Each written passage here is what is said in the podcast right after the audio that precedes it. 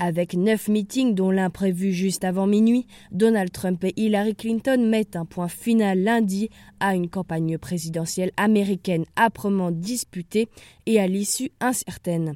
Les sondages sont serrés, même s'ils donnent un léger avantage à la candidate démocrate. Madame Clinton, 69 ans, qui espère devenir mardi la première femme présidente des États-Unis après 44 présidents, avait prévu lundi deux étapes en Pennsylvanie, une dans le Michigan et un tout dernier meeting en Caroline du Nord juste avant minuit.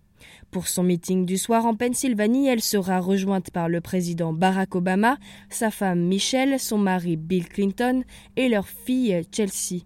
Également attendu Bruce Springsteen et John Bon Jovi. Dimanche soir, dans son dernier meeting de la journée à Manchester, dans le New Hampshire, elle s'est présentée comme la candidate de la réconciliation après avoir passé des jours à attaquer son adversaire républicain, selon elle incapable de diriger le pays. Nous sommes arrivés à l'heure de vérité dans cette élection, a aussi déclaré Madame Clinton dans l'Ohio. Nos valeurs fondamentales sont en jeu.